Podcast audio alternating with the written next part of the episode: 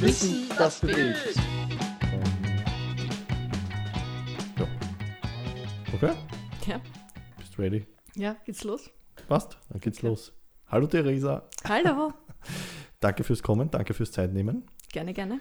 Ich hätte gesagt, wir gehen gleich in Medias Res. Ein bisschen darfst du ja was schon erzählen, was du mir gerade angekündigt hast. Was, was gibt es in Neustadt demnächst an Kulturveranstaltungen mit großem Tamtam, wo sich Ja. die Leute noch anmelden sollen?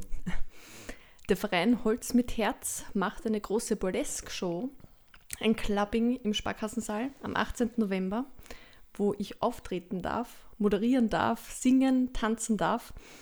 Und dazu möchte ich alle recht herzlich einladen, weil das Ganze kommt einem guten Zweck zugute. Es wird gespendet für Familien, die die Heizkosten nicht übernehmen können. Genau, dorthin fließt der Erlös. Sehr gut. Ähm, äh, somit ein, einen, einen Shoutout an den lieben Robert Pfisterer, der Genau. das ganze Projekt äh, mehr oder weniger in die Wei- äh, Wege geleitet hat damals. Wie heißt Holz mit Herz? Genau, genau. Ja. Und ich glaube, das wird gigantisch werden. Es werden 1200 Leute haben im Sparkassensaal Platz. Es gibt äh, die Big Band spielt, es gibt Burlesque-Tänzer, einen Saxophonisten. Also es wird eine ausgelassene Stimmung herrschen. Ausgezeichnet. Herr Pfisterer, wo ist meine persönliche Einladung? Gut, ähm, dann hätten wir gleich einen schönen Übergang und Übertrag. Was hast du mit Moderation, mit Gesang, mit Tanz etc. zu tun? Ich würde mal sagen, ich komme vom Theater im Neukloster. Ich bin hineingeboren worden, wo wir schon beim zweiten Event sind, nämlich die Premiere vom neuen Weihnachtsmärchen Prinz und Schweinehirt. Genau. Das ist so mein Leben, meine Welt. Warte, warte, warte, warte, warte. Äh, muss ja gleich das Datum dazu sagen. Ab wann geht's Der- los? Der 2. Dezember, genau. Okay. Da haben wir Premiere bis zum 24. Dezember. Mhm. Auch wieder herzliche Einladung. Zielgruppe sind die Kinder, wobei die Stücke immer so geschrieben werden, dass sie auch Erwachsene ins Herz treffen. Okay. Und wie oft wird das Stück dann gespielt oder in welchem Abstand oder was? Weißt du das? Jedes Auswendig? Wochenende, Ja. zweimal, Samstag, Sonntag meistens. Okay. Und es gibt natürlich auch wieder die klassischen Schulverstellungen unter der Woche. Alles klar. Sehr gut. Dann hätten wir den Part mal mit der Werbung gleich am Anfang abgeschlossen. Genau. Also wie, wie, wie, wie kommst du dazu, beziehungsweise wie bist du hineingeboren worden in Genau, das Thema mein- Theater? Mein Großvater hat das damals gegründet, 1978. Eigentlich aus, ja, aus Zufall heraus ist er gebeten worden, etwas zu veranstalten. Und dadurch hat sich ein Großprojekt entwickelt, was mit äh, Leib und Seele betrieben wurde. Und das, was mich bis heute noch immer freut, ist, dass wir einfach wahnsinnig viele Menschen im Laufe dieser, dieser Karriere begleiten durften. Also es betrifft insgesamt 350 Leute und die Menschen stellen Das sind Vereinsmitglieder quasi. nicht Vereinsmitglieder, aber sie haben äh, mitgespielt, mitgewirkt Okay. in irgendeiner Form. Und die Menschen verbinden äh, sie dann mit dem Theater oder haben schöne Erinnerungen an sie. Und manchmal weiß man gar nicht, dass man sich kennt, aber man findet sich im Theater dann wieder oder mit Okay. gemeinsamen Geschichten. Ja, das ist schön. Genau. Okay. Und ja, meinen ersten Auftritt hatte ich mit einem halben Jahr. Und so ging es weiter, einfach mit der Mama auf die Bühne mitgenommen. Ähm, erst letztens, weil mein Großvater Todestag hatte, habe ich gepostet meine erste Kritik mit zwei Jahren. Damals wurde ich gelobt für das ähm, ja, sehr authentische Schauspiel, wo ich dazu sagen muss, für mich war das halt wirklich äh, echt. Also wir haben damals Kalif Storch gespielt und meine Mutter war eine Frau, die ihr Kind quasi äh, verloren hat, wo der Kalif das wegnehmen wollte. Und sie wirft sich vor den Kalifen hin und ich als Kind, ich, ich check die Situation nicht und laufe natürlich zu meiner Mama, streichel sie und habe wahnsinnige Angst. Und das war aber jedes Mal, jede Aufführung zur Aufführung echt. Ja, also ich finde, das Lob, die Kritik, die ist wirklich, wirklich getroffen. Sehr gut. Ja. Wie, wie, vielleicht wollen wir noch ein bisschen, ein bisschen in, die, in die Geschichte zurückgehen. Wie ist, wie ist dein Großvater da dazugekommen? Was, was ist die Entstehungsgeschichte? Er ist von einem Priester darum gebeten worden, ein Weihnachtsstück aufzuführen. Und das hat einfach so guten Anklang gefunden, dass dann zwei Jahre später der Verein gegründet wurde, ähm, mit dem Ziel, immer wieder Aufführungen zu schaffen. Und die waren anfangs Sprechstücke, also die Klassiker von, von Nestroy angefangen. Und dann irgendwann kam die Idee doch, Märchen zu machen, zu entwerfen. Am Anfang wurden die eingekauft von der Bühne Baden und weil so viel umgeschrieben werden musste, hat meine Oma dann beschlossen, diese Stücke selber zu schreiben, also den Leuten wirklich auf den Leib zu schreiben. Und ja, und so kam das dann alle in die Wege. Und mittlerweile komponiert auch mein Onkel, also mittlerweile Intendant, mhm. die Stücke selber. Also es ist einfach eine Eigenproduktion durch und durch das Märchen. Sehr cool. Ähm, wie, wie ist der Priester damals auf ihn gekommen? Also grundsätzlich ist meine Familie dem Neukloster immer sehr verbunden. Dem äh, auch kürzlich verstorbenen Pater Johannes ähm, hat eine sehr enge Freundschaft mit meinem äh, Großvater. Also jetzt sage ich mal den Namen Harald Scherz geprägt. Und genau, und es war der Pater Petrus, der ihn damals angesprochen hat. Okay. Und das ist eben durch diese Freundschaft und enge Verbundenheit gestanden. Also es gab genau. keine Vorgeschichte, dass dein Großvater da in die Richtung schon überhaupt irgendwas mal gemacht hat. Nein, überhaupt nicht. Also ist er eigentlich ins kalte Wasser gesprungen quasi. Genau, genau. Und ja, wenn man sagt jetzt Kirche quasi und Theater, natürlich sind wir jetzt in den Räumlichkeiten von der Kirche und das, was ich sehr schön finde, dass wir uns gegenseitig auch unterstützen und mhm. wissen, was wir aneinander haben. Und das hat bis heute nicht geendet, sondern es wird eigentlich immer moderner. Also gerade mit dem Social Media Team vom, vom Neukloster von der Kirche haben wir mittlerweile viel zu tun. Und ja, es ist einfach ein junges Unternehmen, ein junger Verein geworden. Mhm.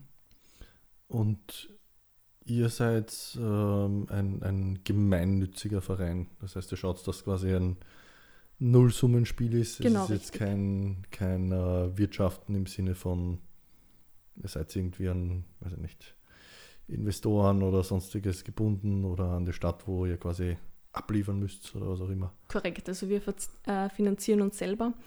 Andererseits muss ich schon noch sagen, dass alle Subventionen, alle äh, Sponsoren, die wir haben, einen wesentlichen Beitrag dazu leisten. Ja, okay, und wir schon. uns über jegliche finanzielle Unterstützung freuen, weil mhm. natürlich mhm. so können wir auch wachsen. Mhm. Und dieses, dass alle Schauspieler bei uns, uns gratis äh, tätig sind, dass die Bühnenbilder gebaut werden, einfach diese, und das mit einer gewissen Selbstverständlichkeit. Ähm, das kann man Menschen hoch anrechnen, aber trotzdem ist dieser finanzielle Polster, den man braucht, einfach ja, wichtig. Ja, notwendig. Ja. ja, gehört dazu. Okay. Also schon äh, Privatiers und, und, und äh, Firmensponsoren etc. wahrscheinlich. Genau. Okay. Und äh, das ist, ähm, äh, wie formuliert man die Frage? Äh, das geht über die Grenzen von Wiener Neustadt hinaus. Also es ist jetzt nicht ja, ein, also ein kleines abgekapseltes Sammelsurium in Wiener Neustadt, sondern die Leute kommen. Genau, bis nach, bis nach Wien etc. Ja. Genau, also wir haben uns schon eigentlich einen sehr, sehr guten Namen gemacht. Mhm. Genau. Und die die Plattform an sich, die ihr bietet für die, für die Schauspieler, weil du gesagt hast, die, die, die arbeiten eigentlich alle quasi gratis. Genau. Das heißt, für die ist das eine, eine Art Trainings-Dojo auf der Bühne, beziehungsweise im besten Fall dann ein Sprungbrett mit euch als Referenz, als Startpunkt. Ja, also man kriegt schon sehr vieles mit, gerade als Kind, wenn ich jetzt an Referate denke, quasi dieses freie Sprechen, sich trauen, auf einer Bühne zu mhm. stehen. Dann natürlich haben wir tolle Gesangslehrer, ähm, eine Choreografin bei den Musicals, die aus England extra eingeflogen wird. Mhm. Also wirklich äh, Top-Leute. Unser früherer Komponist äh, hat zwei Opern betrieben in Amerika mittlerweile. Also da sind schon sehr, sehr große Karrieremenschen herausgegangen oder einfach unseren Schauspielern die Möglichkeit geboten worden, mit ihnen zu arbeiten, mit ihnen in Kontakt zu treten. Mhm. Sehr cool. Genau. Und es freut uns aber dann umso mehr, wenn auch viele Schauspieler wieder zurückkommen zu uns und sagen, sie vermissen in der Profiwelt dieses Heimelige, dieses Gefühl von Familie. Und das mhm. ist das, wofür wir stehen. Einfach diese, diese Echtheit, für diese Ehrlichkeit, diesen Spaß an der Sache. Und das ist auch das, was ich versuche äh, bei den Premieren quasi oder, oder in der Stadt auch zu vermitteln, dass wir einfach ähm, sehr viel mit den Herzen und mit der Familie leben und dass wir uns über jeden freuen, der uns besuchen kommt. Mhm. Ähm, ich glaube, wir haben im Vorfeld schon vor ein paar Wochen äh, das Thema kurz angeschnitten. Du sagst einfach nur, was du dazu sagen willst. Prinzipiell in Wiener Neustadt gibt es zwei Theater in dem Sinn eigentlich. Das Stadttheater und euch. Genau, es gibt dann noch die Kasematten als Event-Location dabei. Mhm. Genau, und auch der Sparkassensaal versucht sich gerade zu etablieren als Kabarettbühne. Also es gibt schon unterschiedliche Locations. Aber natürlich gibt es den Bernardesaal auch mit einer sehr schönen Bestuhlung etc. Genau. Okay. Und muss ich sagen, einem sehr hochwertigen tontechnischen und lichttechnischen Equipment. Okay. Das heißt, es ist auf jeden Fall ein bisschen unter Anführungszeichen Konkurrenz da. Das heißt, man muss sich schon überlegen, ähm, was ich biete, wie ich mich absetze, etc. Oder ich hat eh jeder so seine als, Nische quasi? Ich würde es gar nicht als Konkurrenz bezeichnen, weil mhm. die Locations sehr unterschiedlich sind. Okay. Ich glaube, dass jeder, der nach einer Location sucht, in Neustadt fündig wirkt. Mhm. Und was man nicht vergessen darf, es gibt auch noch die Arena Nova. Ja. Die dann für die Riesenevents da ist. Ja, das schon. Aber ich sage jetzt mal, Theater, bühnentechnisch wahrscheinlich braucht man schon sowas wie ein Flair. Und, genau. und da ist man dann bei euch wahrscheinlich besser aufgehoben als in einer Arena Nova, würde ich jetzt mal behaupten, beziehungsweise in einem Stadttheater. Würde ich mich jetzt nicht so sagen trauen, aber, okay. aber, aber eben, ich stehe dafür, dass wir, oder wenn man in unser Theater kommt, ein, ein, ein wohltuendes Gefühl vermittelt bekommt, einfach allein durch die Räumlichkeiten, weil die ja auch sehr historisch geprägt sind. Also ja. allein, wenn man da die Stufen hinaufgeht, allein dieser Zusammenhang auch, auch mit der Kirche, mit dem Neukloster, das prägt schon und wenn man sich bedenkt, also diese Räumlichkeiten, diese Barocksäle, wo wir unsere Premierenfeiern abhalten, mhm. wo der Empfang ist, das waren eigentlich Räumlichkeiten, die für Maria Theresia eingerichtet wurden, falls sie zu Besuch kommt einmal. Und dass die Fresken zerstört sind, verdanken wir leider dem Krieg, mhm. weil äh, es einen Bombenangriff gab. Also ich glaube, da schwingt sehr, sehr vieles mit. Ja. Sind wir wieder beim Flair. Ja, ja, genau. Den können Sie definitiv bieten. Ja. Ähm, was, was genau ist deine Rolle in dem Ganzen? Ich versuche eigentlich das Theater an den Mann zu bringen durch meine Person, durch meine Kontakte und durch natürlich auch den ja, Familiengrad einfach. Der Name Scherz ist in Neustadt überall bekannt. Ich heiße zwar Mikesh, aber mittlerweile hat jeder, glaube ich, äh, erkannt, dass diese Namen im Zusammenhang stehen. Hm. Genau. Und versuche so gut wie möglich zu unterstützen. Aber eben hauptsächlich auf der Auf der werbetechnischen, genau. Ja, okay. Und ich nehme aber heraus, einmal im Jahr ein Konzert mitzusingen, was mein persönliches Highlight ist. Mhm. Auch muss ich ganz ehrlich sagen, weil es in Kooperation mit der Stadt Wiener Neustadt geschieht mhm. und mich diese Kooperation sehr freut. Und das ja wirklich zu, ja, ich weiß jetzt gerade nicht unbedingt, ob ich das sagen kann, aber es hat die meisten Zuschauerzahlen quasi vom Kultursommer mhm. und das eigentlich schon seit Jahren. Und das ist eine Sache, auf die man sehr, sehr stolz sein darf. Ja, ist doch gut. Genau. Darf man und soll man erwähnen. Ja.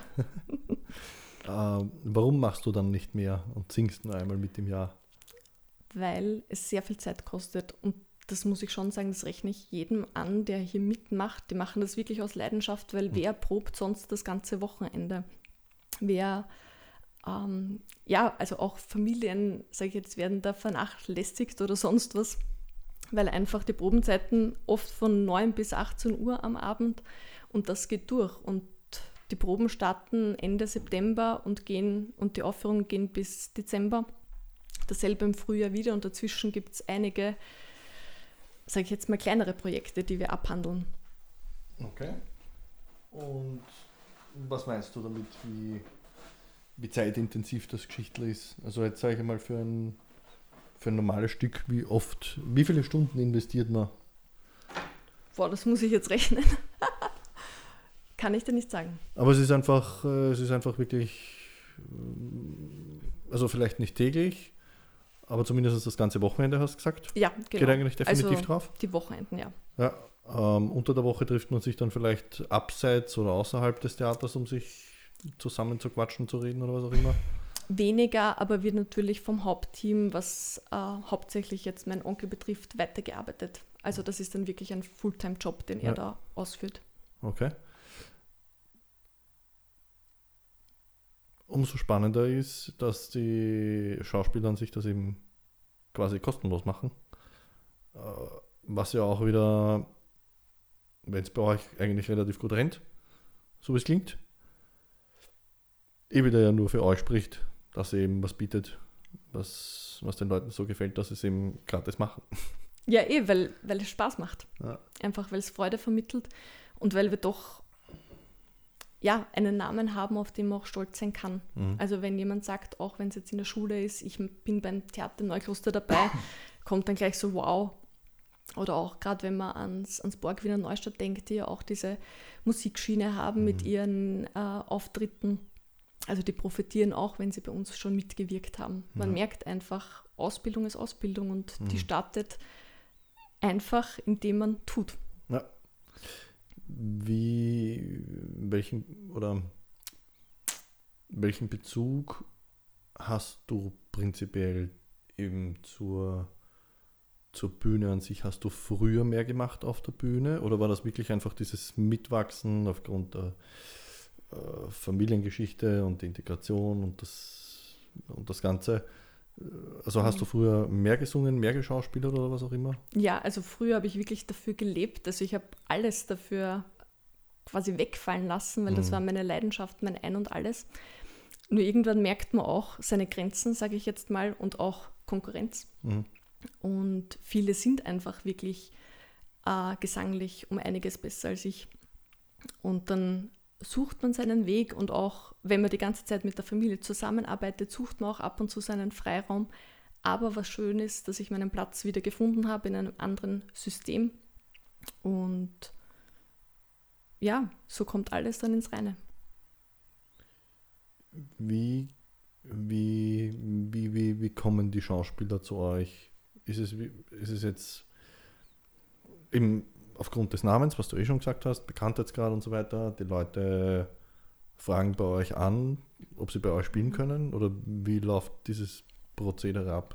Da haben wir wieder dieses Verhältnis mit Nähe. Das Beste, um zu uns zu kommen, ist mit uns zu reden. Mhm. Und unsere Gesichter sind ja grundsätzlich bekannt, einfach auf uns zukommen, egal wo. Also letztens bin ich auf einem Ball angeredet worden, hey, kann meine Tochter nicht Hm. bei euch mitspielen? Er sagt, ja, ich gebe es weiter. Das Einzige, was halt dann kommt, quasi, es gibt natürlich ein Vorsingen, es gibt ein Vorsprechen. Mhm. Wenn da die Gegebenheiten passen, dann werden sie aufgenommen oder wenn wir Leute brauchen. Für ein Stück haben wir tatsächlich zum Beispiel Männer gesucht, haben wir ausgeschrieben, haben sie gefunden. Mhm. Aber Also das Beste ist, mit uns Casting zu reden. Auch. Ja, aber genau. im Endeffekt, das ist entweder wirklich ein Casting ausschreiben genau, oder ein, ein, ein quasi proaktives Zukommen auf euch. richtig. Wobei das, Mhm. Oder empfehlen oder was auch immer. Wobei das Zukommen auf uns die gängige Variante ist. Ja, okay. Weil das Ensemble also einfach von allein schon sehr, sehr groß ist. Also wir haben grundsätzlich mal 40 Leute bei so einer Produktion dabei. Und da muss man eigentlich immer schauen, dass man ein bisschen im Rahmen bleibt. Mhm. Genau. Und von jung bis alt, alles quer durch die Bank? Oder gibt es da. Ich kann jetzt gerade gar nicht sagen, wie alt die jüngste ist, aber meistens sind sie so drei bis, ähm, jetzt muss man schauen, dass man nicht sagt, quasi bei den Älteren muss man ein bisschen aufpassen. Ähm, Wir nennen, wir nennen keinen Ja. Namen. äh, so, Was ist der höchste Reifegrad? ich sage jetzt mal, also 60-Jährige haben wir nicht dabei, aber Mhm. ein bisschen drunter. Okay. Mhm. Liegt gut wahrscheinlich auch eben auch an den Stücken, weil du hast ja gesagt, dass der Schwerpunkt eher auf Kinderstücke. Hm, Gar nicht. Ist- Wir sind nur noch nicht darauf zu sprechen gekommen. Also es gibt Ah, ja okay. immer im, im Frühjahr diese Musicals, Mhm. Ähm, genau, die eigentlich Zielgruppe Erwachsene, Jugendliche sind. Mhm. Wie, wie schaut euer Programm ungefähr Daumen mal Pi aus? Also, fangen wir von Anfang an.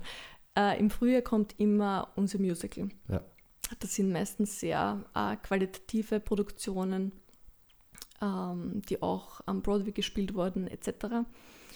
Dann äh, gibt es, muss man immer sagen, man, es wird von Jahr zu Jahr verhandelt, aber gibt es äh, den Kultursommer, Mhm. wo wir dabei sind mit einem Musicalkonzert. Dann gibt es Kultur und Tour, was auch in Kooperation mit der Stadt Wiener Neustadt stattfindet, wo ähm, Text, Musik und äh, Tanz in eines fließen. Und dann gibt es das Weihnachtsmärchen. Und ich hoffe, ich habe jetzt nichts vergessen, weil ab und zu kommen Aufträge einfach so parallel hinein, Mhm. Die wir dann gerne erfüllen. Aber das heißt, es ist jetzt schon durchgängig quasi fast das ganze Jahr mit, mit Produktion oder mit Spielen beschäftigt. Ja, ich würde eigentlich sagen, wirklich durchgängig, Ja. weil es wird einfach schon während einer Produktion vorgeplant für die nächste. Genau. Und eben, weiß ich nicht, Kostüme, Bühnenbild, Genau. Casting vermutlich, einstudieren, Leute zusammenstellen. Mhm. Wie, Ah ja, was ich vergessen habe, seit letztem Jahr ja neu die Sprechstücke. Mhm.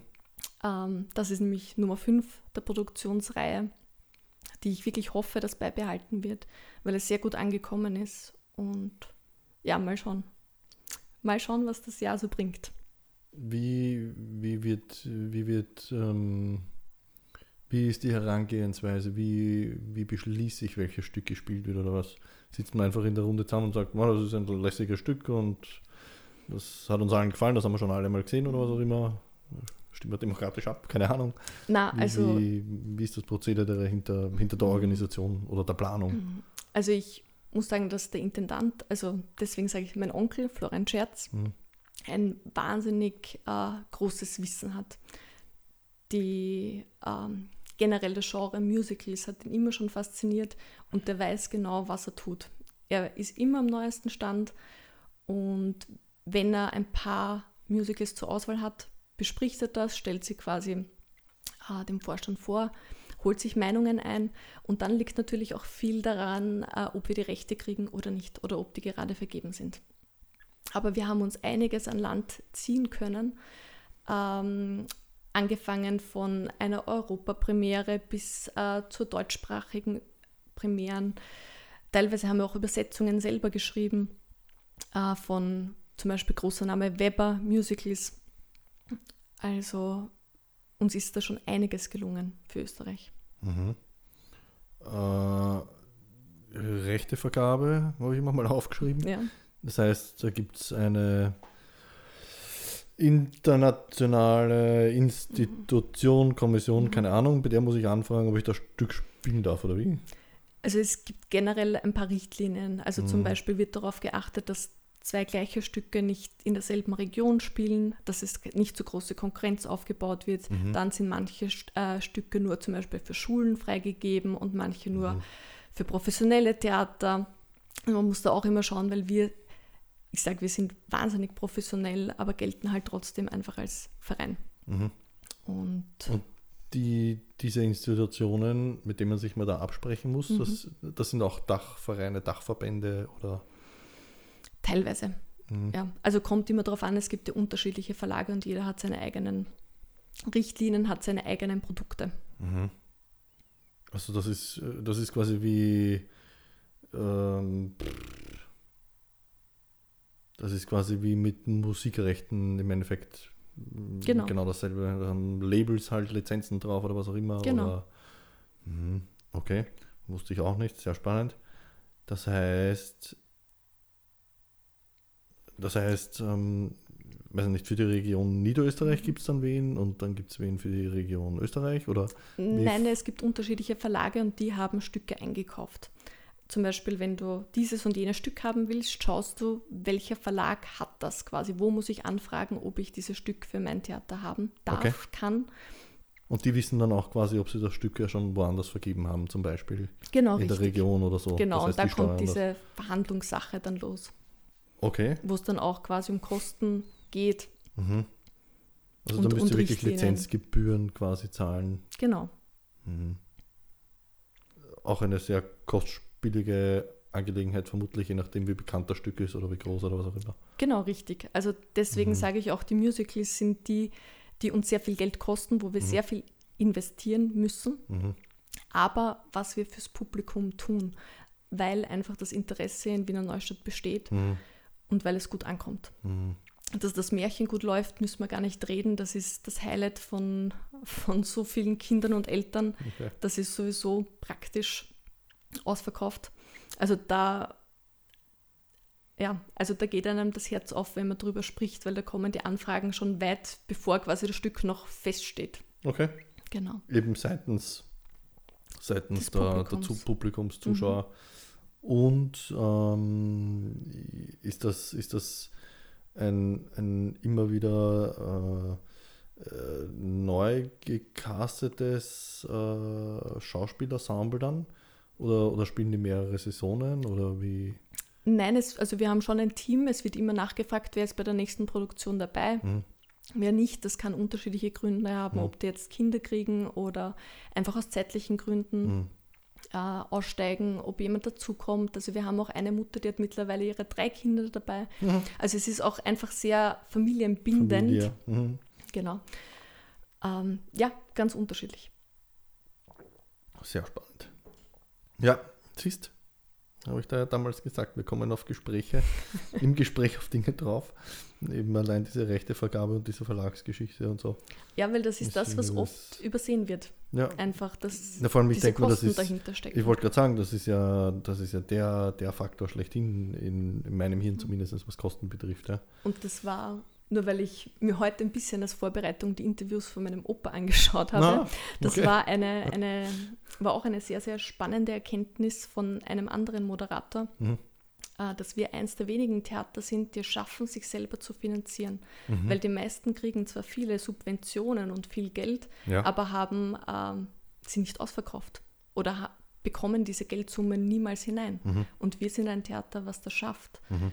Und da, da liegt unser Mehrwert. Wir haben es geschafft zu überleben und wir Okay. haben geschafft, Corona zu überleben. Und das alles dank unseres Publikums Mhm. und dank unserer Leute. Mhm. Heißt aber, ich mein, da, da steckt so viel Arbeit dahinter, was du mir da jetzt schon erzählt Mhm. hast.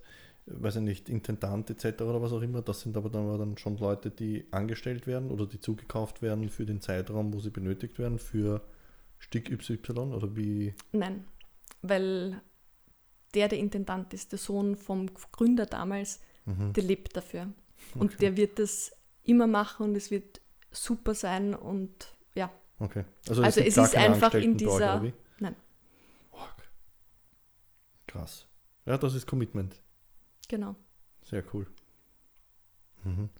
Und Also man muss schon dazu sagen, wenn wir Fotografen brauchen, werden die gezahlt, wenn man ein spezielles Bühnenbild natürlich investierst du in, Ja, in ja, ja, externe ja, Dinge, klar. die du nicht selber schaffen kannst. aber jetzt vom, aber vom eigentlichen, vom, Ja. vom eigentlichen Organisationsteam dahinter Genau.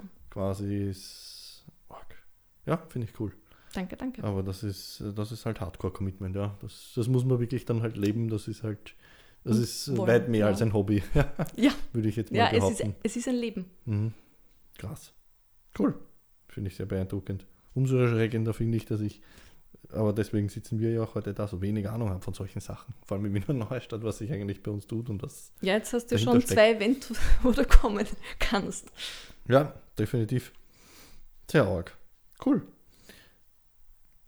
Bleiben wir kurz bei den Subventionen und Sponsoren. Mhm. Das ist auch ähm, blöd gesagt jetzt, weil ich keine Ahnung Mhm. äh, von, von eurer Materie habe, läuft im Endeffekt nicht anders ab als, als Sponsoring im Sport. Genau, verschiedene richtig. Pakete, man gibt, äh, man gibt eine gewisse Summe aus, kriegt dann in irgendeiner Art und Weise halt eine Werbefläche Genau. auf Website, Plakat oder was auch immer oder auf Einladungen Ja. oder Tickets und so weiter. Okay. Und gibt es wahrscheinlich auch äh, Zeiträume, für die man sich da äh, vertraglich an euch binden kann, soll, muss. Genau, wobei wir unsere Oder- Partner für einen sehr langen Zeitraum hat. Also wir Mhm. merken sehr stark die Treue. Okay. Und das ist eben auch, wenn wir jetzt auf die Wiener Neustädter Sparkasse zu sprechen kommen, Mhm. äh, in der ich tätig bin, der erste Kontakt mit ihnen war übers Theater Mhm. und über, über einen Sponsoringvertrag. Und genau, also man entwickelt auch zu seinen Sponsorpartnern einfach eine, eine gute Beziehung. Und ich freue mich auch eben bei der Premiere, wenn ich sie alle zu uns einladen darf, ihnen das zu zeigen, was wir eigentlich schaffen. Mhm. Sehr cool. Ja, ist eh wichtig. Ähm, äh, Sponsorenbindung.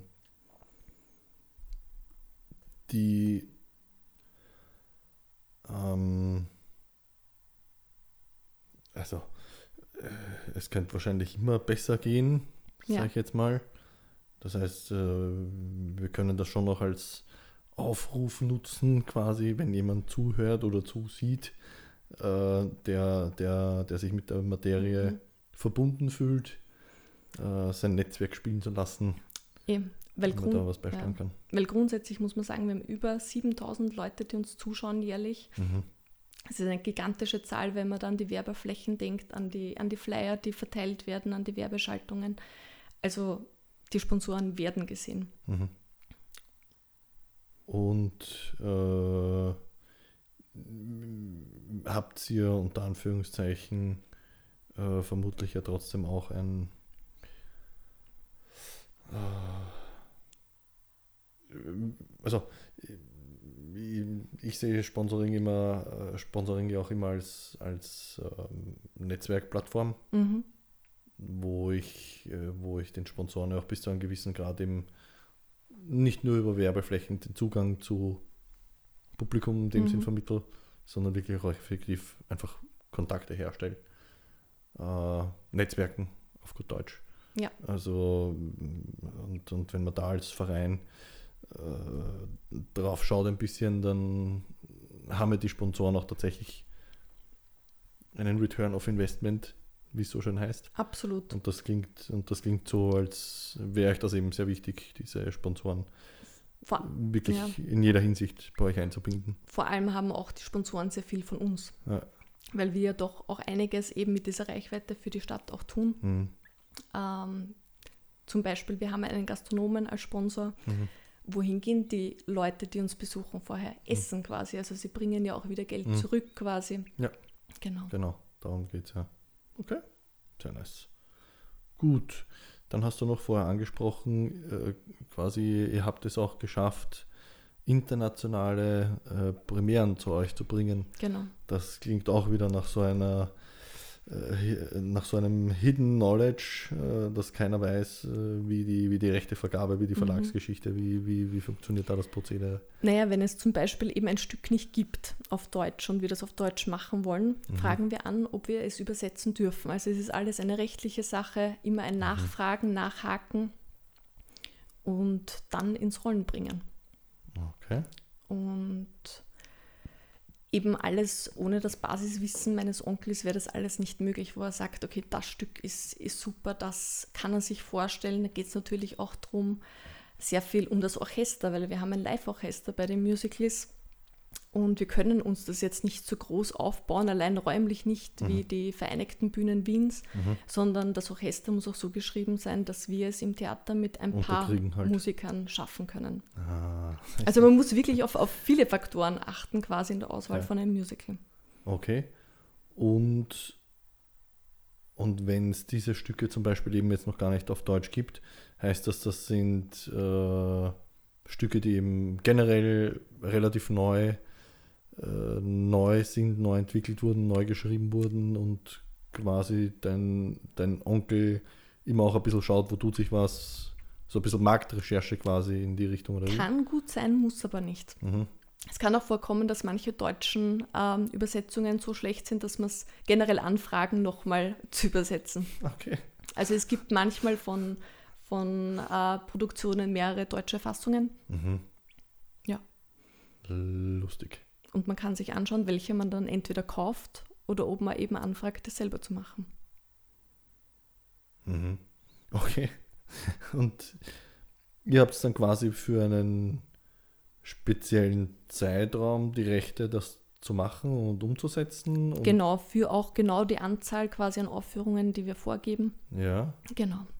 Okay. Und dann verfällt das halt wieder und man kann quasi nachkaufen, zukaufen, wenn es frei Genau, ist. also es ist auch zum Beispiel so, wir dürfen keine Filmaufnahmen machen etc. Also eigentlich so, wie, wie einfach die klassischen rechtlichen Richtlinien sind Mhm. für Theater. Lustig. Was da alles dahinter steckt. Ja, oder auch was man nicht verändern darf, also Aha. oder manchmal kriegt man auch das Cover vorgegeben, das Plakat. So muss es ausschauen. Okay. Also es klar. ist sehr viel Struktur dahinter. Das heißt, wenn ihr was verändern wollt, prinzipiell, weil du eben sagst, das Orchester ist in seiner ursprünglichen Form zu groß, ihr müsst das abändern auf, sagen wir mal, euren möglichen Rahmen, dann wird das quasi umgeschrieben, angepasst und dann wird es eingereicht und wird überprüft, ob das so genehmigt wird, oder? Es wird bekannt gegeben und zugestimmt. Okay. Genau. Äh, Weil man vieles auch mittlerweile ersetzen kann an musikalischen äh, Instrumenten mit, mit Keyboard, mit Synthesizer etc. mhm. Man kann schon gut, gut tricksen, Okay. aber es muss alles nach einem Konzept funktionieren. Ja. Und die Übersetzungen an sich, die, die macht ihr eben selber aber, wenn es was zum Übersetzen gibt. Genau, Und die sprecht halt dann ab mit dem entsprechenden Verlag, ob die dann einverstanden sind, dass genau. Also die Übersetzungen macht wieder meine, meine Oma, Mhm. Irene Scherz und mein, mein Onkel. Genau. Okay. Ja, sehr spannend. Dann wusste ich alles nicht, was da dahinter steckt, eigentlich. Beziehungsweise, wenn man sich nicht beschäftigt, woher soll man es auch wissen? Okay. Was gibt es organisatorisch noch zu wissen? Oder, oder haben wir eh alles so abgedeckt jetzt, was so Dinge sind, die, die man vielleicht eben nicht weiß?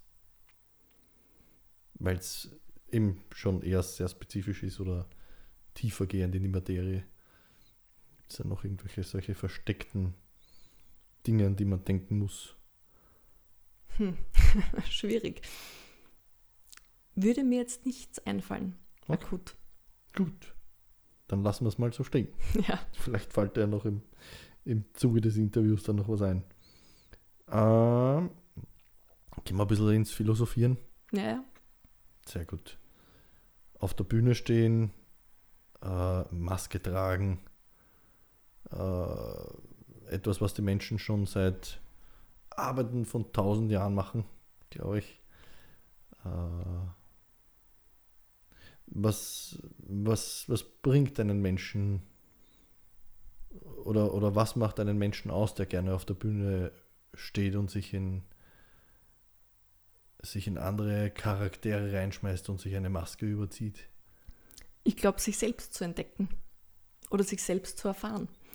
Mhm. Weil du treibst eigentlich deinen Geist in, in unterschiedliche Richtungen und hast auf der Bühne einen sicheren Rahmen dafür. Und wenn es gut läuft, hast du auch einen Regisseur, der dich äh, führt und der dich bei diesem Werdegang, bei diesem Findungsweg äh, deines Charakters begleitet. Mhm. Aber eine sichere Bühne bieten ist ja relativ, weil man muss irgendwo mal anfangen. Und ich wage zu behaupten, dass man da weit davon entfernt ist, dass man sich sicher fühlt auf einer Bühne, oder? Ich will es hoffen, dass man sich sicher fühlt auf einer Bühne. Also es muss ja viel mit Selbstwert und Selbstbewusstsein in irgendeiner Art und Weise auch zu tun haben. Schauspieler zu sein. Ja, egal jetzt ob auf der Bühne oder Mhm. vor der Kamera oder was auch immer. Also es muss ja, wie soll ich sagen, also Schauspieler, egal jetzt eben auf der Bühne, und da gibt es wahrscheinlich auch noch einmal eine Klassifizierung, weil Theaterschauspieler sind ja noch, ähm, noch expressionistischer Mhm. sagt man das so, als zum Beispiel ein Kameraschauspieler, sagt man ja, weil im Theater steht man auf der Bühne, da sitzen viele Leute in ein paar Reihen dahinter noch, das heißt, die müssen auch noch sehen, was man Ja. für Emotionen übertragen will. Mhm. Das ist wahrscheinlich auch noch einmal ein bisschen eine andere Schiene als jetzt äh, klassische. Aber irgendwie müssen die ja gemeinsame Nenner haben. Eben zwecks Maske aufsetzen. Ja, ich glaube schon, dass es ein wahnsinnig schönes Gefühl ist, vom Publikum Bestätigung zu bekommen für Mhm. die Leistung. Also in welchem Beruf hat man das in dieser Form, Mhm. Äh, sich äh, beweisen zu können, nachher bejubelt zu werden. Ähm, eben, aber ich glaube, dass der Hauptfokus von wirklichen Schauspielern, von, also die das mit Leib und Seele betreiben, wirklich ähm, aus einer intrinsischen Motivation kommt. Das Mhm. heißt, sie wollen erfahren Mhm. und sie wollen entdecken, sie wollen ausdrücken. Mhm. Und da geht es gar nicht um, wie reagiert mein Publikum darauf, sondern einfach an der Freude am Prozess. Und da Mhm. wird manchmal jedes Wort analysiert, wie, äh, wie sage ich das richtig, wie fühlt es sich für mich richtig an. Mhm. Da steckt ein sehr großer Analyseprozess dahinter. Mhm. Was auch wieder sehr viele äh, mentale Ressourcen auffrisst, was das Ganze noch, noch extensiver macht Kann in der durchaus sein. Vorbereitung. Mhm. Das heißt, äh, du meinst, äh, dass es da viel um, äh, dass man da ein bisschen ins Experimentieren geht im Sinne von durch, durch, durch das Spielen von anderen Charakteren eigene Charakterzüge vielleicht zu finden, die man noch nicht gekannt hat oder Potenziale oder ja, oder auch einfach sich spüren quasi in unterschiedlichen Emotionen. Weil wann wird man in diese Szenarien geworfen? Und ich bin aber ein ganz, ganz schlechtes Beispiel, sage ich ganz dazu, mhm. weil ich immer sage, ich brauche kein Schauspieler sein. Alles, was ich erleben will, erlebe ich in echt quasi und erschaffe ich mir im echten Leben. Mhm. Und ich würde mich auch nie als Schauspielerin bezeichnen, weil die einzige Rolle, die ich spielen kann, bin ich selber in, in meinen Facetten und weiter gehe ich nicht, weil, und da benutze ich jetzt einfach mal einen Ausdruck, den ich mit Vorbehalt in einem Podcast sage, weil ich nicht die Eier dazu habe. Mhm. Weil das Mut kostet, Schauspieler zu sein, weil es mhm. Mut kostet, in andere Rollen zu gehen, weil es Mut kostet, sich fallen zu lassen in einer Rolle. Mhm. Und ich bewundere jeden, der das mag, ich kann es nur nicht verstehen. Mhm. Und deswegen bin ich im Marketing tätig und nicht, nicht als Schauspieler. Okay. Äh, das, das mit dem Fallenlassen quasi in die Emotionen finde ich einen spannenden Ansatz. Äh, du meinst, dass man im, alltäglichen Leben meistens eben gar nicht die Möglichkeit bekommt, äh, Schmerz, Freude, Trauer, was auch immer, emotional so auszuleben, wie man es wie eigentlich auf der Bühne macht, wenn man es dort extrem ausleben muss, quasi, oder? Mm, Nochmal? Du hast quasi, äh, du hast quasi gesagt, dass, dass es dort viel um Emotionen ausleben ja. geht auch. Äh, bedeutet, dass es, ähm, oder dieses Gespüren, mhm. heißt es geht darum, weil ich eben im unter Anführungszeichen alltäglichen Leben äh, vielleicht eben nicht die, die Möglichkeiten habe, gewisse Emotionen so auszuleben wie auf der Bühne. Genau. Egal welche Emotionen es eben jetzt ist, ob es jetzt Hass, Wut, Liebe, Freude, keine Ahnung was ist. Genau, einfach ins Extreme zu gehen. Mhm. Oder eben auch Situationen vorgeschrieben zu bekommen. Mhm. Weil, wenn ich vielleicht träumt eine Frau von einer Affäre und auf der Bühne hat sie einen sicheren Rahmen, das mal quasi, wie wäre das okay. zu erleben? impliziert, impliziert quasi, dass ich aufgrund dieses Austestens dann weiß, wie weit ich emotional gehen kann im echten Leben? Nein, aber dass man hier quasi sicher das nachempfinden kann. Dass man mental quasi das erleben kann in einem sicheren Rahmen, wo es nichts bedeutet, wo es keine Nachwirkungen für mich selber hat. Mhm.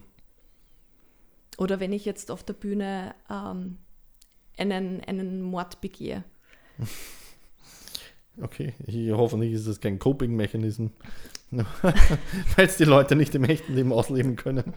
Nein, aber, aber einfach, dieser, dieser, einfach diesen Hass zu, zu äh, sich hineinzusteigern, zu fühlen quasi, zu hm. imaginieren.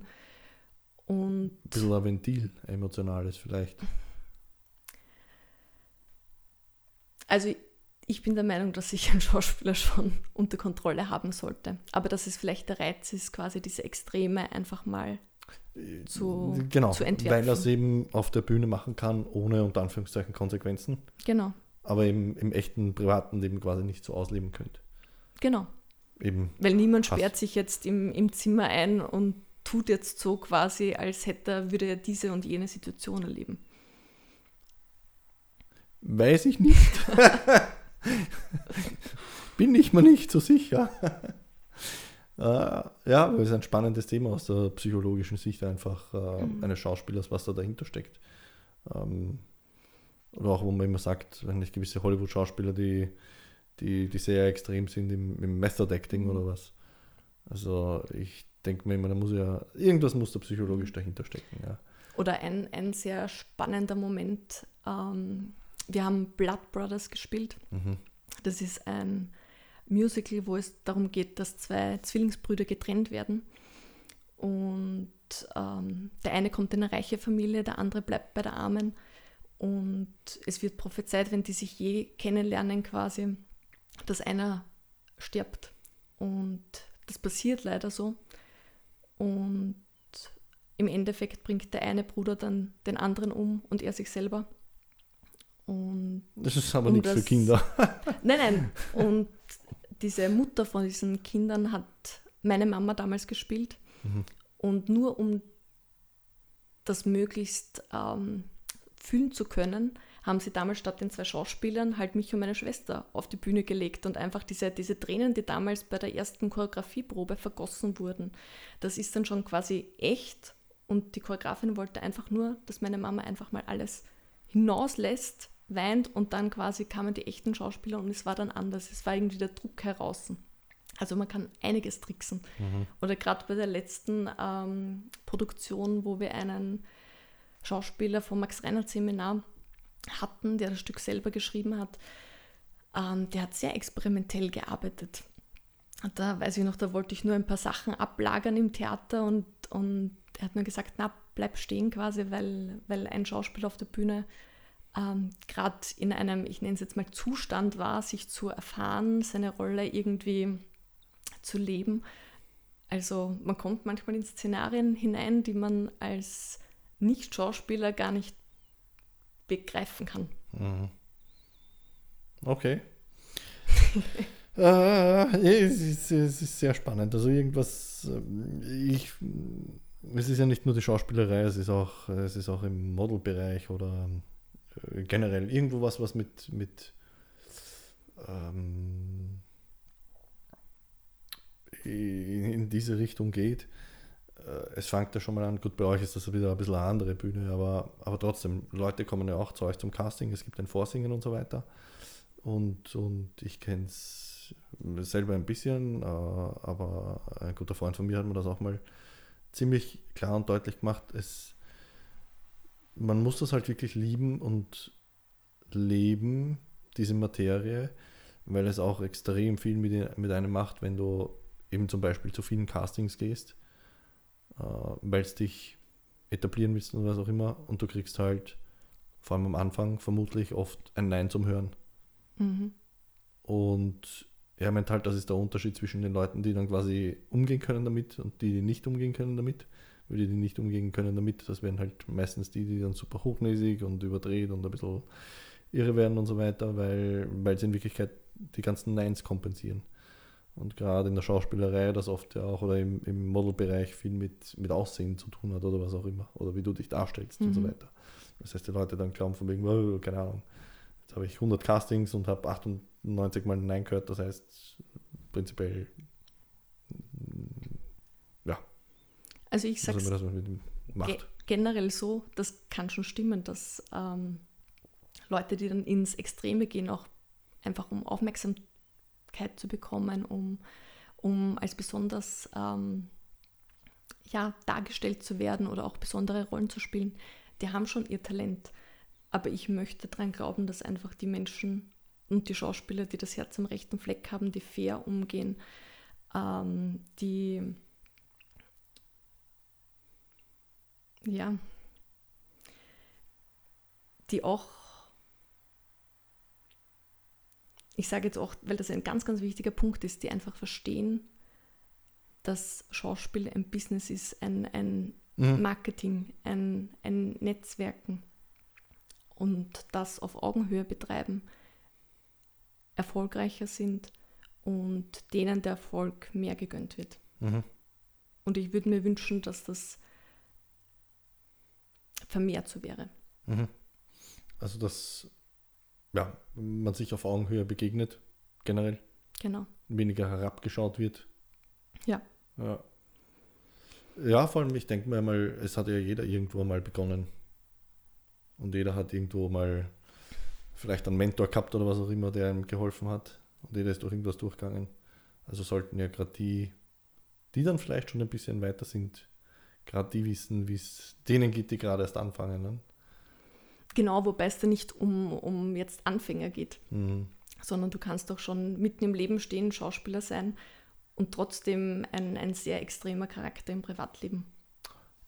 Und ich glaube, diese. Bodenständigkeit ist das, was Menschen auf die Dauer zum Erfolg führt. Mhm. Erläutere.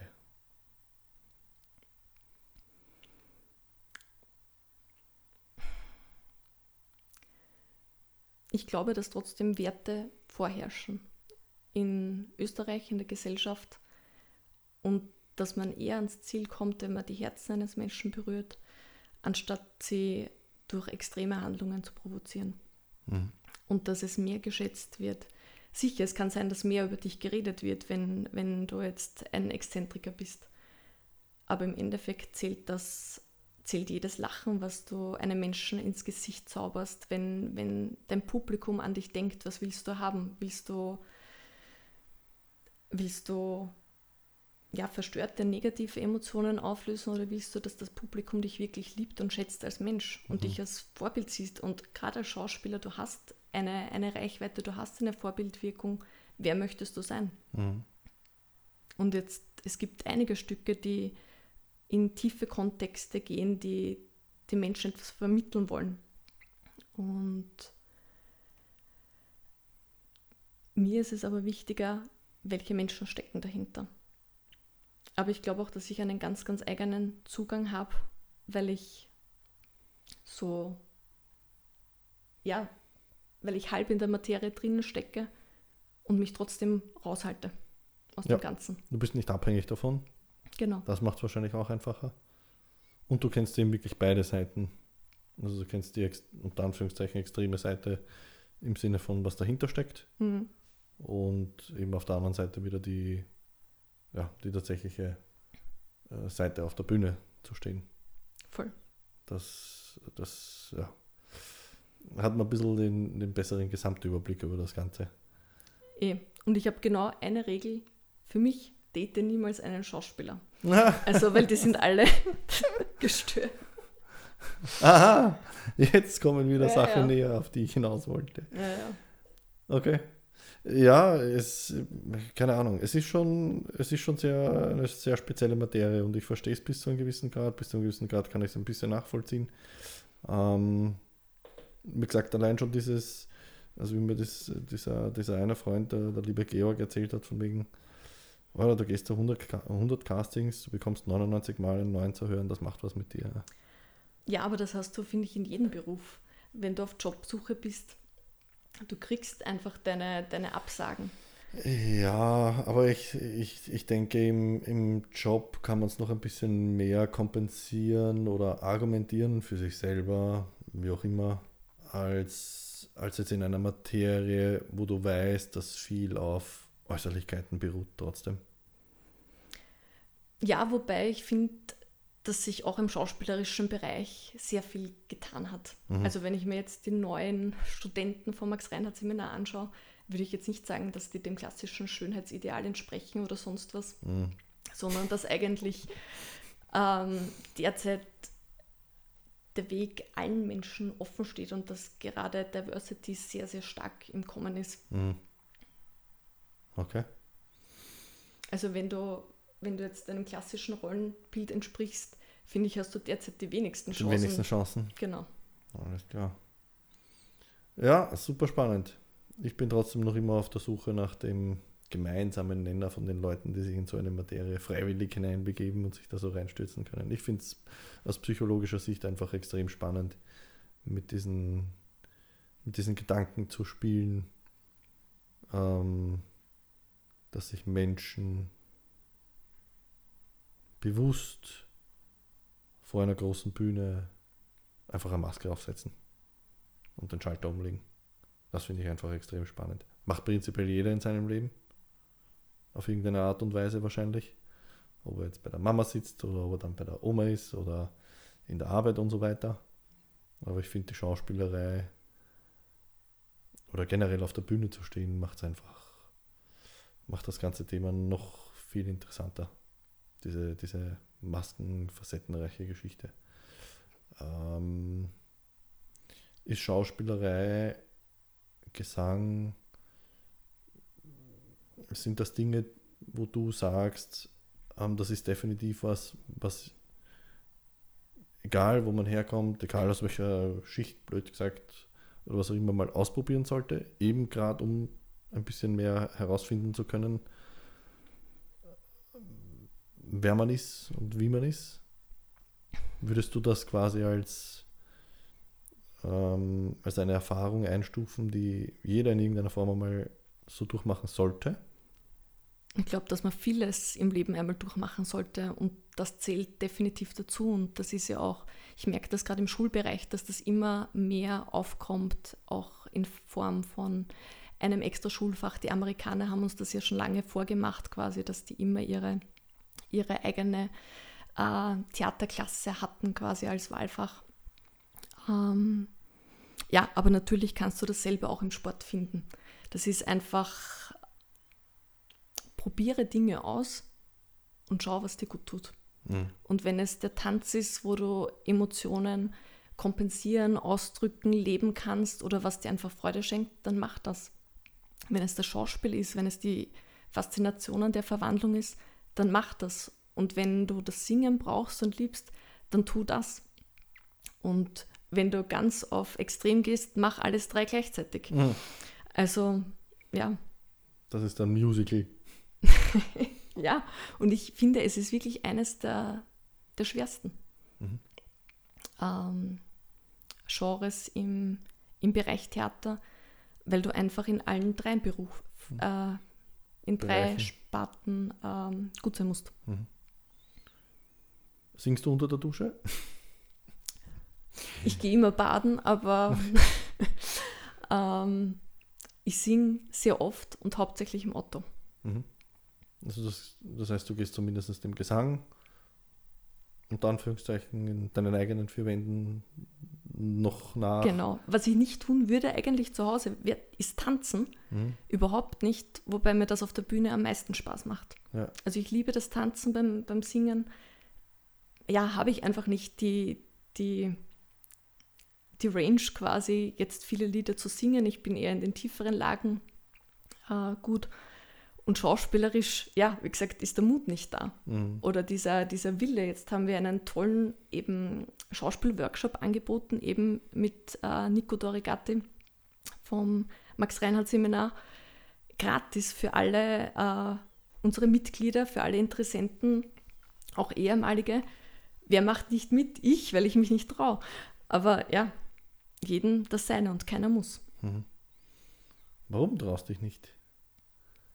Was, was ist es? Ich meine, du hast vorher schon erwähnt, mehr oder weniger, du willst dir, du willst dir quasi selber treu bleiben, du willst dich nicht genau. verstellen.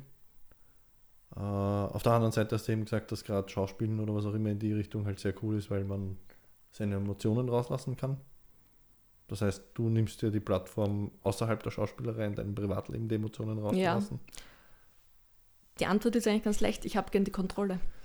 Und uh. Schauspielen heißt quasi Kontrolle wegzugeben, loszulassen. Und das tue ich nicht. Nicht gerne. genau. Alles klar. Okay. Hm, sollen wir jetzt nachfragen, woher das wiederkommt? ich glaube, das wird zu lang ausschweifen. Okay. Wir aber, Zeit. aber ich glaube, das ist einfach eine schon einfach auch im Charakter verankert ist. Mhm. Und dass ich ein sehr straighter Charakter bin. Und ich glaube, dass es sehr viel auch eben mit diesem es hat jetzt nichts mehr mit mir zu tun, die Antwort, die ich jetzt folgen gebe, aber mit diesem Vertrauen. Mhm. Also ich merke auch, wenn, wenn Regisseur und Schauspieler eine gute Beziehung zueinander haben, ein Vertrauen da ist, dass viel mehr möglich ist. Mhm. Genau. Und das Vertrauen hätte ich zwar, aber ich will okay, trotzdem das, nicht. Das, das, das, wollte ich, das, wollte ich, jetzt, das wollte ich jetzt nämlich, ja. wollte ich jetzt nämlich fragen, hast du Vertrauensprobleme? Ja. Also mit Schauspielern Nein, ich, offensichtlich. Ich will nur nicht. Okay. Hm. Sehr spannend. Äh, aber du hast, äh, wenn wir schon dabei sind, äh, sofern du darüber mhm. sprechen willst, du hast ja generell auch ein paar unter Anführungszeichen, also wir wissen jetzt, woher du kommst und was für einen Bezug du hast mhm. und dass du im Marketing jetzt bei der Sparkasse bist, aber du hast da dazwischen ja auch ein paar interessante, spannende Ausflüge in gewisse Ausbildungsbereiche gemacht, um es mal vorsichtig zu formulieren. Ja, weil ich glaube, dass das ganz, ganz wichtig ist, ähm, dem nachzugehen, was einen interessiert. Mhm. Und was hat dich interessiert, wenn du darüber erzählen willst? Nein. will ich nicht. Ja, passt. Aber ja, ich glaube, dass man immer auf sein Gefühl hören sollte und dass der Weg einen schon dorthin führt, ähm, wo man sein soll. Mhm. Wie, wie schaut der Prozess aus, ähm, dahinter sich zu finden? Wenn sich eine Tür schließt, öffnet sich die nächste. Mhm. Und bis dorthin durchzuhalten, wenn schwere Zeiten kommen, das ist die große Challenge dran. Aber Mhm. es wird immer alles gut. Mhm. Und das, was ich jedem auf den Weg ge geben kann, und ich habe wirklich gerade in der Corona-Zeit keine Ahnung gehabt, wie es äh, beruflich bei mir weitergeht, ähm, weil ja da alles eigentlich an, an Events vom, vom äh, Event-Marketing alles geschlossen war. Wie geht es weiter? Kein, kein Theater, kein, kein Plan da war. Ähm, auch eben Masterstudium quasi, Forschung unterbrochen etc. Das Einzige, was man tun kann, ist alle kleinen Wesenstücke von einem selber zu einem großen Ganzen zusammenzufügen und sich als Gesamtbild zu betrachten und dann zu schauen, wer bin ich und was kann ich dadurch schaffen. Und das eine ist eben auch Ausbildung von seinem Talent zu trennen. Weil Mhm. deine Ausbildung definiert nicht, was du machst, was du machen kannst, was du schaffen kannst. Und meine Stärke zum Beispiel hat mir das Leben geschaffen, einfach die Beobachtung von Menschen Mhm. und die Analyse von Gesellschaftssystemen, von Beziehungsstrukturen. Und ja, das ist das, womit ich mein Geld verdiene derzeit. Macht Sinn im Marketing. Genau. Steckt viel Psychologie dahinter, ja. Okay. Und wenn du.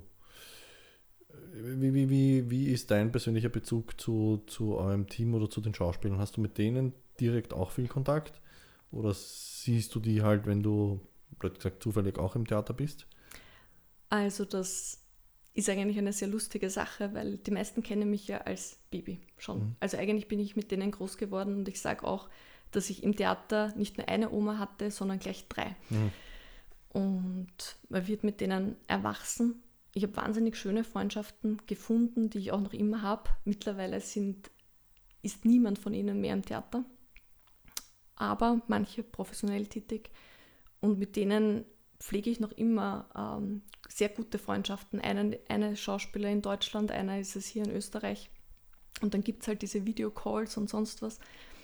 Ähm, und zu den Schauspielern, die derzeit im Theater sind, habe ich eher ein berufliches Verhältnis. Mhm.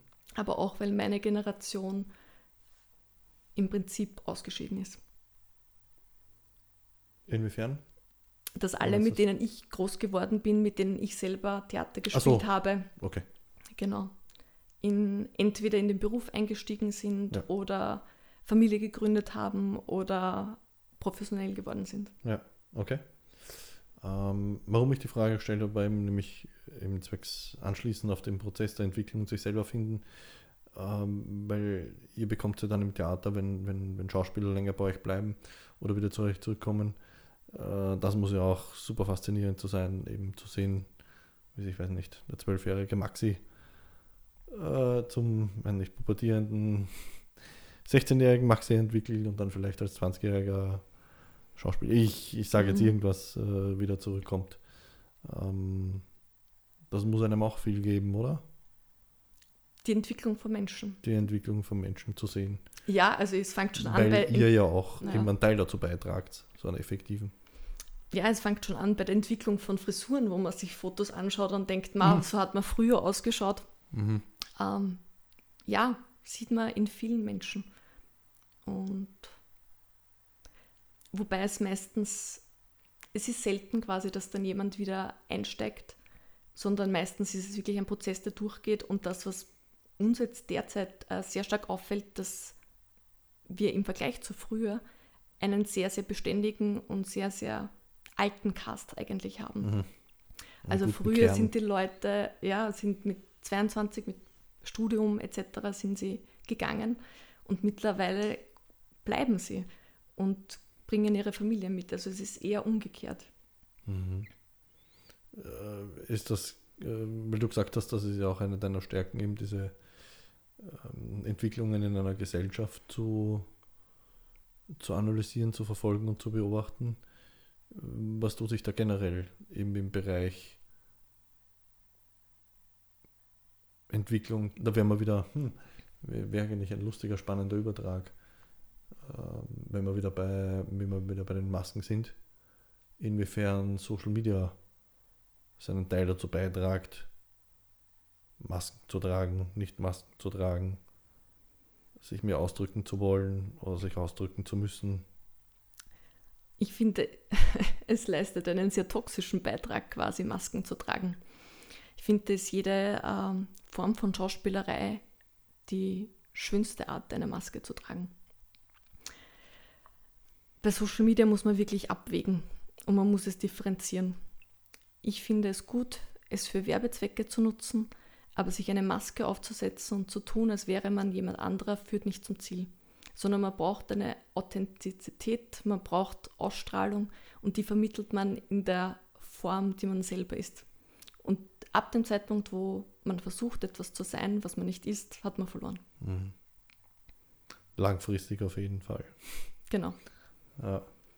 Weil das ist schon, das ist, ähm, ja, es ist, irgendwie komme ich jedes Mal bei jedem Podcast wieder auf einen Social Media Rant, aber vielleicht kann ich ihn heute äh, vermeiden. Aber ähm, ich denke auch, dass der, das Social Media schon im Großen und Ganzen, puh, weiß ich nicht. Also ich bin mir noch immer nicht sicher, ob die, die positiven Effekte den, den negativen überwiegen.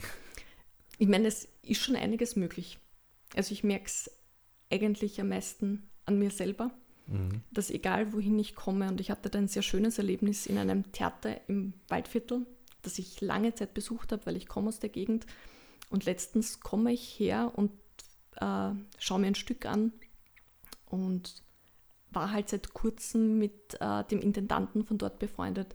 Und dann kommt er auf mich zu und sagt, was für eine Ehre, dass ich da bin. Und, und ich mir gedacht habe, okay, er kriegt das mit, quasi, was ich mache. Also er kennt mich, obwohl wir 220 Kilometer weit entfernt hm. wohnen. Mhm. Und Aber das, Social Media hat eben... Ja, gibt Auskunft mhm. über die Person. Und vor allem auch ein bisschen eine falsche, weil jeder glaubt, dass ich Schauspielerin bin. Oder Model mhm. oder sonst etwas aber dass ich mit meine Leidenschaft in einem ganz anderen Bereich gefunden habe, das kriegt man selten mit, weil es ist einfach nicht so interessant oder nicht so, ähm, es wird nicht so dokumentiert, wie ich äh, Verträge erstelle oder, oder Meetings abhalte. Mhm. Einfach weil ich auch finde, dass es, dass es eine Privatsphäre gibt im organisatorischen Bereich, in, mhm. Oder ich fotografiere auch nicht jedes Mal mein Essen, weil ich einfach lieber genieße, als mhm. zu zeigen und eben auch eine Bescheidenheit in mir tragen will und mit der lieber glänze als mit, mit, mit Prunk. Ja. ja. ja so kann man es auch ausdrücken. Äh, spannendes Thema. Kriegst du, bekommst du ähm, eben bei den Leuten, mit denen du zusammenarbeitest, äh, oder generell bei euch der Zulauf der, der, der, der Schauspieler, ähm, jüngere Generationen eben auch mit, wie, wie sie sich, äh, wie sich, wie sich ein 20-Jähriger heutzutage anders verhält als vor, weiß nicht, 5, 6, 7, 8, 9 Jahren. Ich meine, das, was ich schön finde, ist immer die ersten, ersten Liebeleien bei uns weil ich mich da auch an, an mich früher erinnere. Das ist immer so meistens zwischen 14 und, und 18, wenn sich halt die Paare finden mhm. und, und diese Annäherungsversuche, was, was jeder erahnen kann, nur meistens die Personen selber nicht.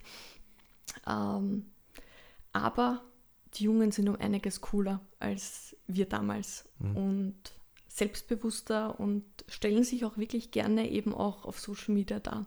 Und ich beobachte das eigentlich als, klingt jetzt blöd, aber als ältere Person sehr gerne, weil ich mir denke, voll cool, was die machen. Mhm. Und ich mir auch mit ihnen leichter tue, wenn ich, wenn ich sage, hey, ich habe deine Idee, wollen wir das nicht machen, die sind gleich dabei und das und solche Leute also habe ich. Ja, genau. Mhm. klingt sehr positiv. Genau. Und es ist jetzt auch, sage ich jetzt nicht nur in der Schauspielerei, wo wir Junge haben, Mhm. auch in der Technik. Also wenn sich jemand äh, fürs, äh, fürs äh, Tonmischen interessiert, wenn sich jemand für Lichttechnik interessiert, auch da hat er Chancen hineinzuschnuppern und erste Erfahrungen zu sammeln. Und ja,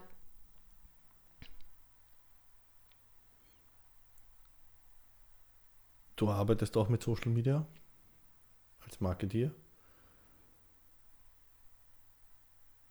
Wo glaubst oder wohin wird die Reise gehen von Social Media im Sinne von Beeinflussung der Leute oder Lenken der Leute? Weil wir sind jetzt irgendwie gefühlt so an einem Peak. Ich kenne viele Leute aus vielen unterschiedlichen Altersklassen, die anfangen, Social Media zu verlassen, weil sie sagen, sie sind jetzt eigentlich schon mhm. voll und drüber. Ähm, so wenn du jetzt bisschen das Gesamtbild und das Gesamtthema Social Media betrachtest, wo, wo glaubst du, dass die Reise hingeht? So in den nächsten Jährchen. schwierig zu sagen. Ich meine, ich werfe mal ein, das Lustige ist gerade bei Social Media Plattformen, dass plötzlich teilweise aus dem Nichts wieder eine Social Media Plattform auf, auftaucht, die wieder ganz anders ist als alle anderen. Also ich denke mal, dass so wieder was irgendwann demnächst passieren wird. Ähm, Also ich- schwierig, weil ich generell eher so eine, eine konservativere Person bin. mh, Ich würde mir wünschen, back to the roots. Wieder zurück zu echten Zeitungsartikeln, die von Menschen geschrieben werden. Zurück zur Wahrheit. mhm, Ähm, eher externen Aussagen als, als eigenproduzierten. mhm, Also ich würde mir eigentlich einen Rückgang erhoffen. mhm, oder zumindest eine, eine, eine Erschaffung eines neues Konzept von, von Algorithmen, Ja. die nicht so leitend, führend und fakend sind. mhm. Spannende, spannende Angelegenheit, nämlich das Thema, das Thema Social Media, vor allem wenn man es eben als Arbeitstool nutzt. Die von dir angesprochene Wahrheit, Mhm. äh, wo wir ein bisschen im Kontext noch vom Marketing bleiben, ist halt auch immer so ein bisschen Auslegungssache. Würde ich jetzt mal behaupten. Marketing ist ja trotzdem Vermarktung von etwas. Genau. Äh,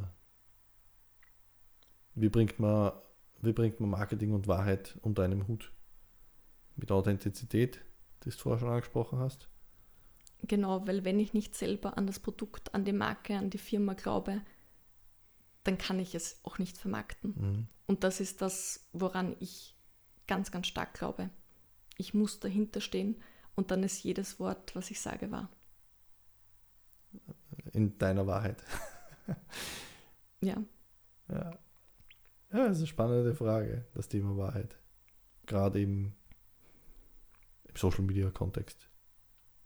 Aber ich denke, das ist ja gerade das, was man im Marketing oder generell bei Firmen wahrnimmt.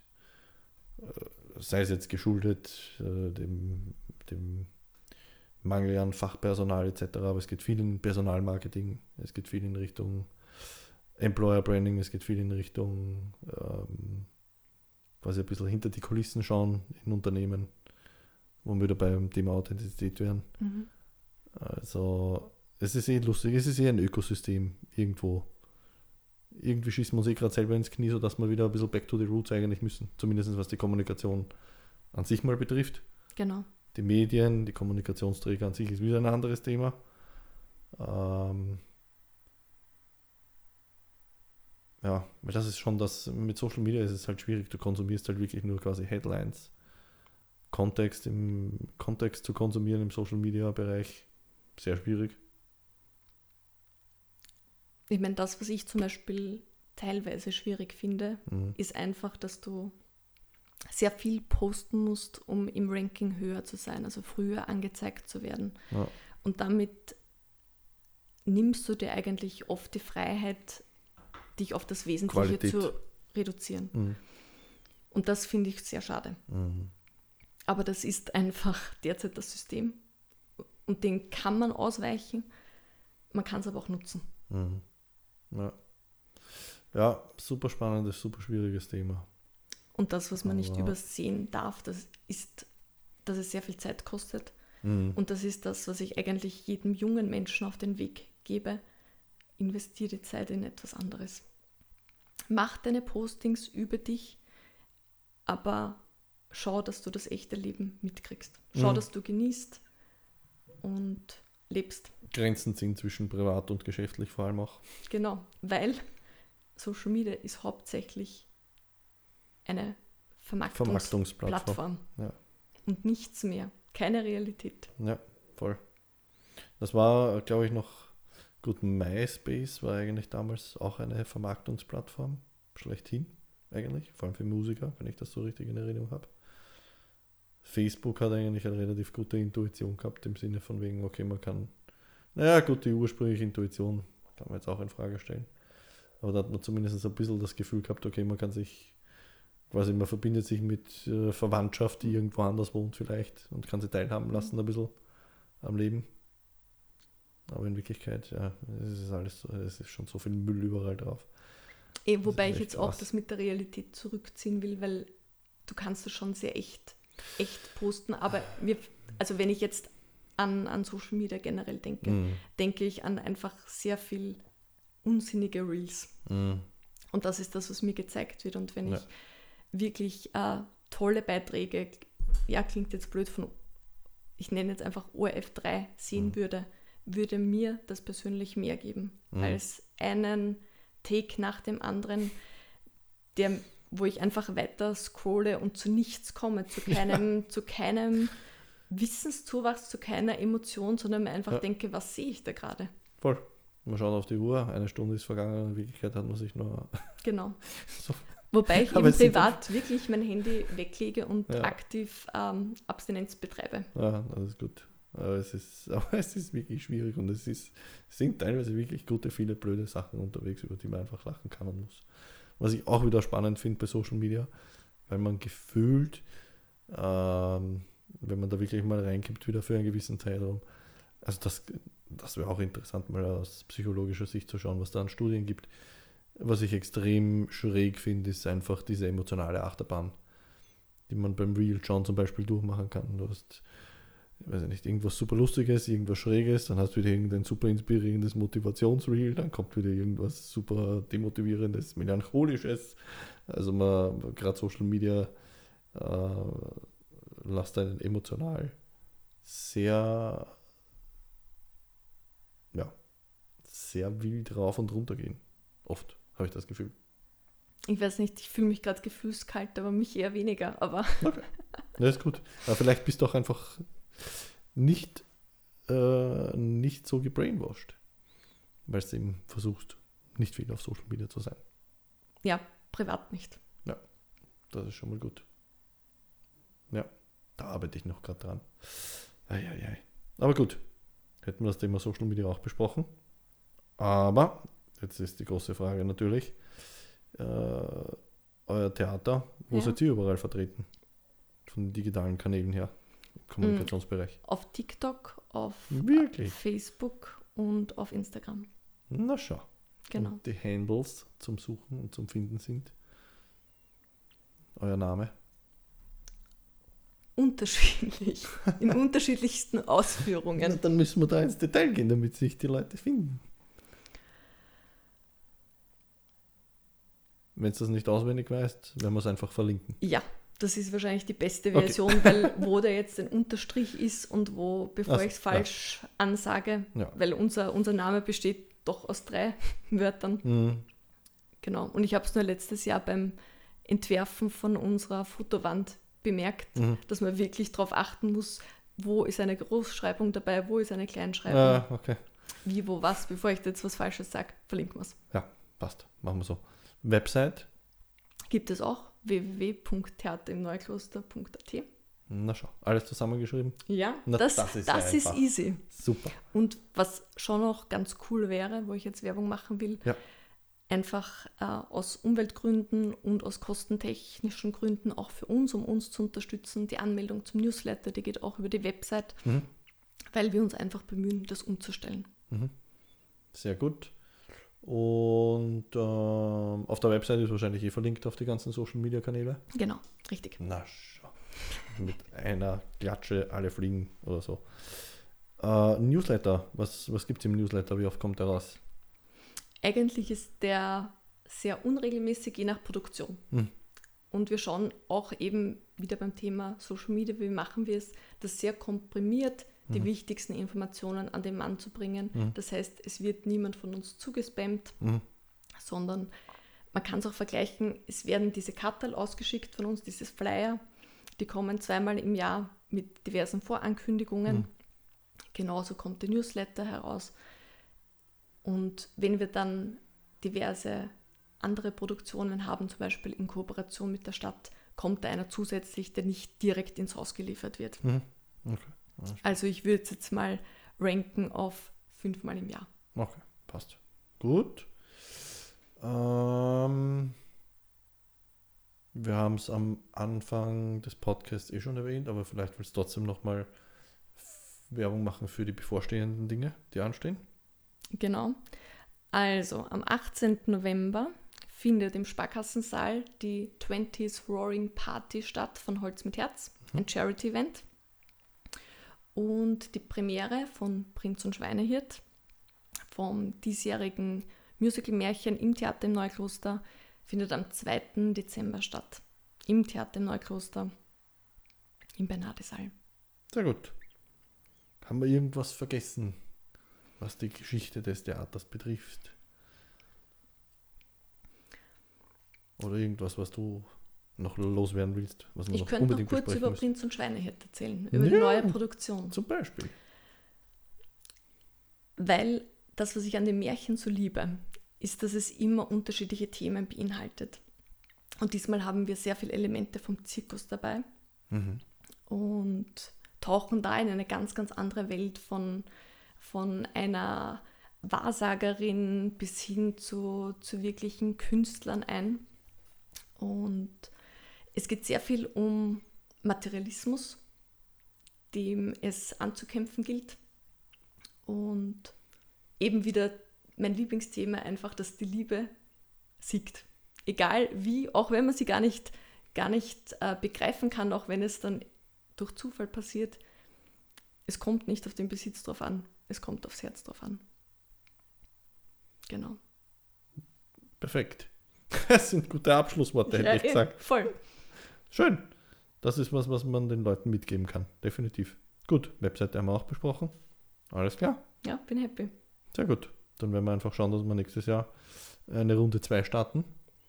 Und dann schauen, wie die, die ganzen Veranstaltungen laufen. Und ob der Podcast euch zum Überlaufen gebracht hat. Ja, das will ich hoffen. Ja, das schauen wir mal. Unsere Reichweite hält sich noch in Grenzen. Aufgrund von eingeschränkten Marketingressourcen. Passt. Perfekt. Und vielen herzlichen Dank. Danke, danke. Sehr gut. Mal schauen. War nicht so schlimm, oder? Nein, nein,